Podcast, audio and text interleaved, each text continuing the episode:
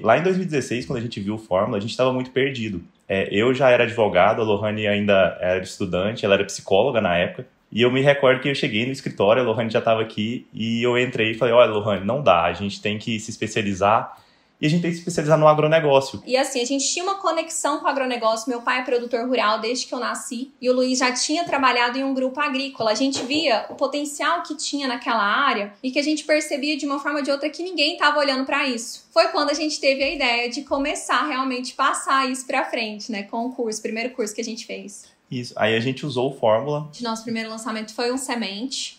E a gente tinha muito essa preocupação, ah, e se não tiver ninguém que está conectado com essa ideia, se, não, se, isso não fizer sentido, né? E quanto é que fez esse primeiro lançamento? 49. 49 mil reais. E aí, qual foi o seu próximo lançamento? Imagino que você deve ter ido para um interno. Primeiro interno, primeiro seis em sete. 135 mil. A transformação na vida das pessoas é uma coisa que acho que bate na cabeça da gente e fica. É um negócio que você fala, caramba, é, realmente a gente faz a diferença. Aquela ideia daquela comunidade que era só um sonho, sabe? Principalmente por advocacia ser tão competitiva, a gente tinha já sofrido muito com isso.